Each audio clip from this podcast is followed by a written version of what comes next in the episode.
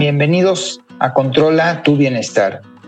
Hoy platicaremos sobre la importancia de cómo podemos utilizar el sueño para prevenir enfermedades y para poder mejorar nuestro bienestar.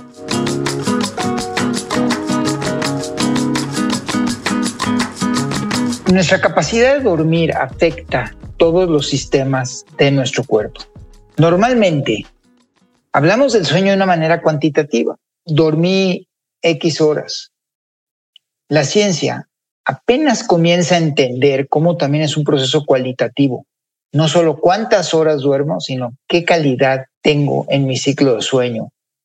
Al igual que la nutrición, cada persona requiere diferentes cantidades de horas sueño y además debemos ser conscientes de nuestro cronotipo. O sea, es el indicador de tu biorritmo que te permite saber cuáles son las mejores horas o los mejores tiempos durante el día para tus diferentes actividades. Desde qué horas te conviene hacer ejercicio o dormir, comer, tener sexo, etcétera. Conocer tu cronotipo te va a permitir funcionar óptimamente durante el día. ¿Cómo saber cuántas horas debo de dormir? La regla de oro es permitirle al cuerpo completar lo que nosotros llamamos cinco ciclos de sueño. Aproximadamente cada ciclo dura 90 minutos, los cual nos da un total de 7 horas y media. Va a haber personas que van a requerir de 9 horas, hay personas que con 6 horas logran sus ciclos. Por eso, el conocer tu cronotipo nos indica qué clase de persona eres. Hay quienes funcionan mejor a ciertas horas de la tarde o a ciertas horas de la noche, ya vemos quiénes somos mucho más eficientes muy temprano por la mañana. ¿Cómo afecta nuestro metabolismo el sueño? Básicamente, hay una regla. No podemos bajar de peso si no dormimos bien. Y además, la falta de sueño nos afecta nuestro raciocinio y capacidad de tomar decisiones inteligentes. Les comparto un ejemplo. Uno de mis primeros viajes a Las Vegas, no pude dormir toda la noche. Descubrí que en el hotel en el que yo estaba residiendo, inyectaban oxígeno en las habitaciones en la noche para perturbar el sueño, para que te despertaras más rápido y para que pudieras sentirte energizado. ¿Qué pasaba? Que después de dos días empecé a tomar decisiones medio riesgosas. De repente quería, no podía dormir, dice, me voy a quedar en el casino, voy a probar mi suerte. Y apostaba un poquito más de lo que yo estaba. Yo no soy apostador. Yo iba a una, un congreso de electrónica y empezaba a ver la posibilidad de comprar cosas que realmente no hubieran sido buenas decisiones para mi negocio. Hoy entiendo, en retrospectiva, que la falta de sueño me estaba llevando a tomar decisiones que eran de mucho mayor riesgo. Otro estudio reciente del doctor Michael Bruce demostró que privarnos del sueño afecta la salud mental, aumenta la cortisona, aumenta la insulina, hay inflamación y aumenta por ende el dolor. Entendamos cómo funciona el sueño. En el cerebro existen dos sistemas distintos para dormir. Uno es el catalizador del sueño. El catalizador del sueño es aquello para que lo comparen como cuando tenemos hambre, cuando no hemos comido por muchas horas y de repente dice, siento hambre. Bueno, el catalizador del sueño funciona muy similar. A la hora que nosotros comemos, las células de nuestro cuerpo absorben la glucosa o los nutrientes y desecha todo lo que no sirve. Y uno de esos desechos se llama la adenosina, la cual va a un área receptora específica en nuestro cerebro. Conforme va incrementándose la adenosina, va creciendo esta área y el crecimiento de esta área es lo que nos convierte en personas más soñolientas o nos vamos sintiendo necesidad de quedarnos dormidos. El otro sistema se llama el ritmo del sueño o ritmo circadiano. Nuestro cuerpo entre más consistente sea en sus actividades, va a funcionar mejor. Sentimos hambre a las mismas horas, sentimos sueño más o menos al mismo horario. A eso es lo que llamamos el ritmo circadiano. Otra función importante que sucede mientras dormimos es la limpieza de nuestro cerebro. O sea, se limpia todas las proteínas y toxinas que ya no le sirven. Eso le llamamos el sistema linfático. Recoge todas las toxinas que se acumulan durante el día y las evacúa a través de nuestros diversos canales, ya sea a través de la orina, del excremento o de gases. Pero si no le damos al sistema linfático el suficiente tiempo para juntarla y desecharla, sucede que se empieza a acumular dentro de nuestro cuerpo. Otra de las hormonas muy importantes que genera nuestro cuerpo se llama la melatonina, responsable de iniciar el proceso del sueño. El doctor Michael Bruce, investigador del sueño, ha demostrado que entre los 50 y 55 años de edad empezamos a disminuir en la capacidad de poder producir melatonina. Ahora, ¿por qué engordamos o dejamos de bajar de peso cuando no dormimos lo suficiente? Tiene que ver con dos hormonas muy específicas, la leptina y la grelina. Cuando no dormimos bien, la grelina sube. Es la hormona que nos da hambre, es la hambre que nos da ansiedad de comer.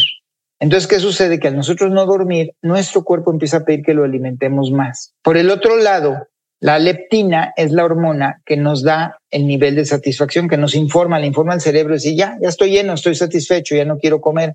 Entonces imaginen este doble efecto. Por un lado, la gremlina y la, es la combinación perfecta para acumular grasa en todo nuestro cuerpo, independientemente de que esto nos lleva a una situación de estrés. Un estudio reciente de la doctora Eva Cauter nos demostró que privando a una persona de sueño por 36 horas, la podemos convertir en resistente a la insulina. Si nosotros acumulamos 36 horas de falta de sueño, si estamos acostumbrados nosotros a dormir por durante 7 horas diarias y por 10 días seguidos dormimos únicamente 3 horas y media, lo que va a suceder es que después de ese periodo es muy probable que ya nos volvamos resistentes a la insulina. Y esto viene a complicar todo un cuadro de salud del sistema metabólico de nuestro cuerpo. Otro factor que es muy importante y que la gente no le da tanta atención es la cafeína. Conozco muchas personas que dicen, yo me tomo mi café acabando la cena en la noche y duermo perfectamente bien, no me afecta en la cantidad de horas que duermo. Si usáramos medidores para la calidad del sueño, que hoy son comúnmente y comercialmente disponibles, nos daríamos cuenta que el consumir cafeína en la noche irrumpe con la calidad del sueño y el ritmo del sueño. Para que sepan, la cafeína tiene un horario de sobrevivencia en nuestro cuerpo hasta ocho horas. Promedios entre seis y ocho horas que se queda en nuestro cuerpo después de haberla consumido. Entonces, ¿qué sucede? Si tomamos una taza de café a las cuatro de la tarde y vamos a tener todavía cafeína hasta las doce de la noche, pueden suceder dos cosas hasta simultáneamente. La primera es, no podemos conciliar el sueño. O la segunda, que es la peor, nos quedamos dormidos, pero tenemos ciclos de sueño muy inestables y no nos permite llegar a un sueño profundo, que es el más reparador y que necesita nuestro cuerpo y nuestros cerebros. Otro ingrediente que nos afecta mucho es el somnífero más usado por todo el mundo, el alcohol. Qué rico, dices, me tomo mi copita en la noche, me da sueño, me quedo dormido, pero lo que no entendemos es que el alcohol, así como nos da somnolencia, nos permite quedarnos dormidos más rápido, afecta los ciclos del sueño. Y eso, al no permitirnos que nuestro cerebro pase por los tres ciclos, es el ciclo ligero, después ciclo REM y el ciclo profundo, que son intercambiables durante toda nuestra noche de sueño, al no pasar por los otros dos y quedarnos en un sueño ligero, nuestro cuerpo no está siendo capaz, una, de descansar y dos, de desintoxicarse. Ahora, una de las cosas más importantes que tenemos que cuidar es el medio ambiente en el que dormimos. Nuestros cinco sentidos son muy sensibles a lo que esté pasando a nuestro alrededor, sobre todo cuando estamos durmiendo. Por ejemplo, la vista necesita tener totalmente oscuro, que no haya una luz que nos esté reflejando en los ojos mientras estamos tratándonos de dormir o mientras dormimos. El oído tiene que estar totalmente silencio o en su defecto hoy hay todas estas máquinas que se les llaman de white noise, ruido blanco, las cuales lo que nos permiten es tener un ruido base, por ejemplo, olas del mar o como un viento muy ligero. Hoy se usa mucho para ayudar a los bebés a dormir, que nos inducen a mantener un estado zen, en nuestro sueño. El tacto con la ropa de cama, el sabor con los olores que podamos tener, pero lo más importante también es la temperatura del cuerpo. Nuestro cuerpo sigue subiendo la temperatura entre el día hasta las diez y media de la noche promedio, y a veces más. Si entramos a un cuarto caliente, más caliente que nuestro cuerpo, no vamos a poder conciliar el sueño. Es por ello que repetitivamente pido a la gente que mantengan sus recámaras entre 20 y 21 grados centígrados. En lugares calientes como Monterrey o como Sonora, al norte de México, hay que usar el aire acondicionado, porque eso nos va a ayudar. Y recordemos que hay dos temperaturas. Está la temperatura del cuarto, pero aparte vamos a tener otra temperatura abajo de las sábanas o de los cobertores. Entonces tenemos que tener esa combinación de sábanas y coberturas que nos ayuden a mantener nuestro cuerpo fresco. Ahora, en el momento en que llega a su pico de temperatura, está baja. Y en ese momento, esa bajada, es cuando el cerebro le llegan las señales de produce más melatonina, lo cual nos induce a dormir más profundo. Entonces es un ciclo que si lo logramos controlar, creamos un círculo virtuoso para poder dormir bien. Entendamos qué sucede con la memoria a la hora del sueño. Hemos explicado ya el proceso de filtración y limpieza que sucede mientras dormimos. Ahora, en estos ciclos que mencionamos, cuando llegamos al ciclo REM, que es el segundo ciclo después de quedarnos dormidos, y lo que hace nuestro cerebro es mover la información que tenemos en la memoria de reciente creación a la memoria a largo plazo. Ahora, ¿qué sucede? Sin querer, esas dos memorias se conectan entre sí. A la hora que existe esta electrificación de conexión entre ellas dos, es donde se cree hoy que es el origen de los sueños. Y es por eso que muchos de nuestros sueños no tienen razón de ser. Cosas que nos sucedieron recientemente, de repente las soñamos con cosas que nos sucedieron hace 30 años. Y se especula en este momento que es el hecho de que nuestra memoria unió a dos situaciones que no tenían nada que ver entre sí, pero están almacenadas en el mismo archivo. ¿Cómo sucede la neurodegeneración? Cuando el proceso de filtración comienza, hay muchas toxinas que se fueron acumulando durante el día, proteínas que son expulsadas de nuestro cerebro. Se han identificado dos proteínas que son muy, muy, muy importantes. La primera son las amiloides y la segunda son las tau. Ellas deben de ser removidas totalmente durante este proceso de filtración y limpieza. Si no, van a empezar a redondear todas nuestras neuronas y crean una placa amiloide. Es más, las rodean que están a punto de estrangular a la neurona y es cuando empezamos a ver los síntomas de demencia. Así que es sumamente importante permitir que el cerebro realice su limpieza nocturna de estas proteínas. Otro factor que se acaba de identificar recientemente es la apnea. Esta, de repente, falta de respiración que se traduce en ronquidos demasiado fuertes.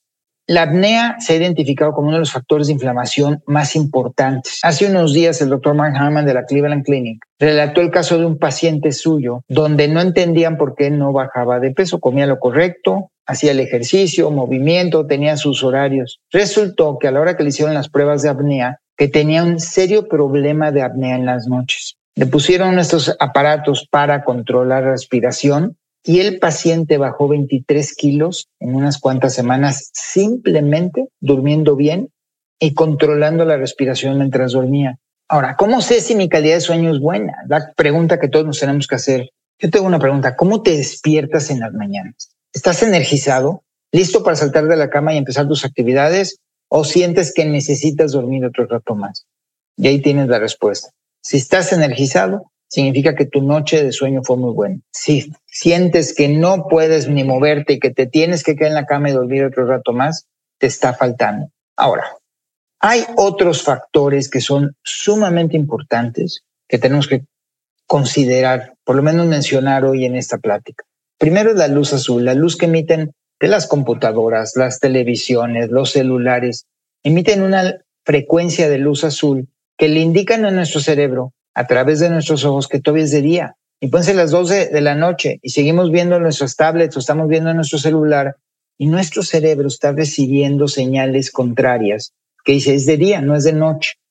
Ahora, muchas veces confundimos la demencia con la privación de sueño. Si empezamos a ser de repente muy olvidadizos y no recordamos dónde dejamos el celular, dónde dejamos las llaves y se nos están empezando a olvidar, no necesariamente significa que tengamos síntomas de demencia. Ojo, hay que ir con un especialista que nos diga, pero puede ser que simplemente estamos privando a nuestro cuerpo del sueño que necesita de un sueño reparador.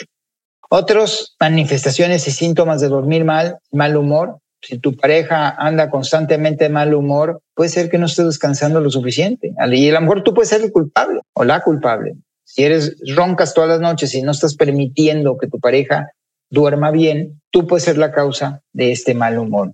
Un tema que no quiero dejar de tomar hoy es los medicamentos para dormir. La verdad es que han sido recetados en exceso y hay una cosa que es clara. El cuerpo va creando resistencia. La pregunta más común que recibo es, ¿puedo tomar cinco Tylenols PM para dormir hoy en la noche? Digo, ¿cómo que cinco? Sí, es que empecé a tomar hace dos años, con uno me queda dormido, luego ya uno no me hace caso, tuve que subir a dos, a tres, a cuatro. El cuerpo va creando resistencia. Y obvio que no es bueno. Y más al rato vamos a poder ver que estos tienen un efecto hormonal muy fuerte. Entonces, lo más sano es crear una higiene de sueño, pues no tomar todos estos medicamentos que su factor principal de composición se llama el antihistamínico y que muchos de ellos, como el Benadryl, residen en nuestro cuerpo 12 horas después de que los tomamos. Entonces, si yo me tomé uno a las 10 de la noche para poderme dormir, siguen siendo las 10, 11 de la mañana y todo estoy soñoliento. ¿Cómo garantizar una buena noche sueño y un descanso reparador? Les voy a compartir cinco acciones muy sencillas y al final agregaré un par más. La primera es la consistencia. Nuestro cuerpo adora la consistencia. Si tú puedes acostumbrarte a ir a la cama todos los días a la misma hora y a levantarte a la misma hora, estás dando a tu cuerpo esa seguridad de que a tal hora el cuerpo va a ir a descansar. Pero si es que un día se quiere acostar a las 10 de la noche el día siguiente te quieres quedar hasta las 2, 3 de la mañana trabajando o divirtiéndote o tomando con los cuates, lo más seguro es que estás poniendo en problemas tu ritmo circadiano. Número dos, limita tu cafeína a que en la última taza de café o de producto químico con cafeína sea antes de las dos de la tarde. Ahí le estás dando a tu cuerpo el suficiente tiempo para deshacerse de los efectos colaterales de la cafeína. Número tres, no tomes alcohol por lo menos tres horas antes de irte a dormir para que no afecte la calidad de tu ciclo de sueño. Número cuatro, el ejercicio.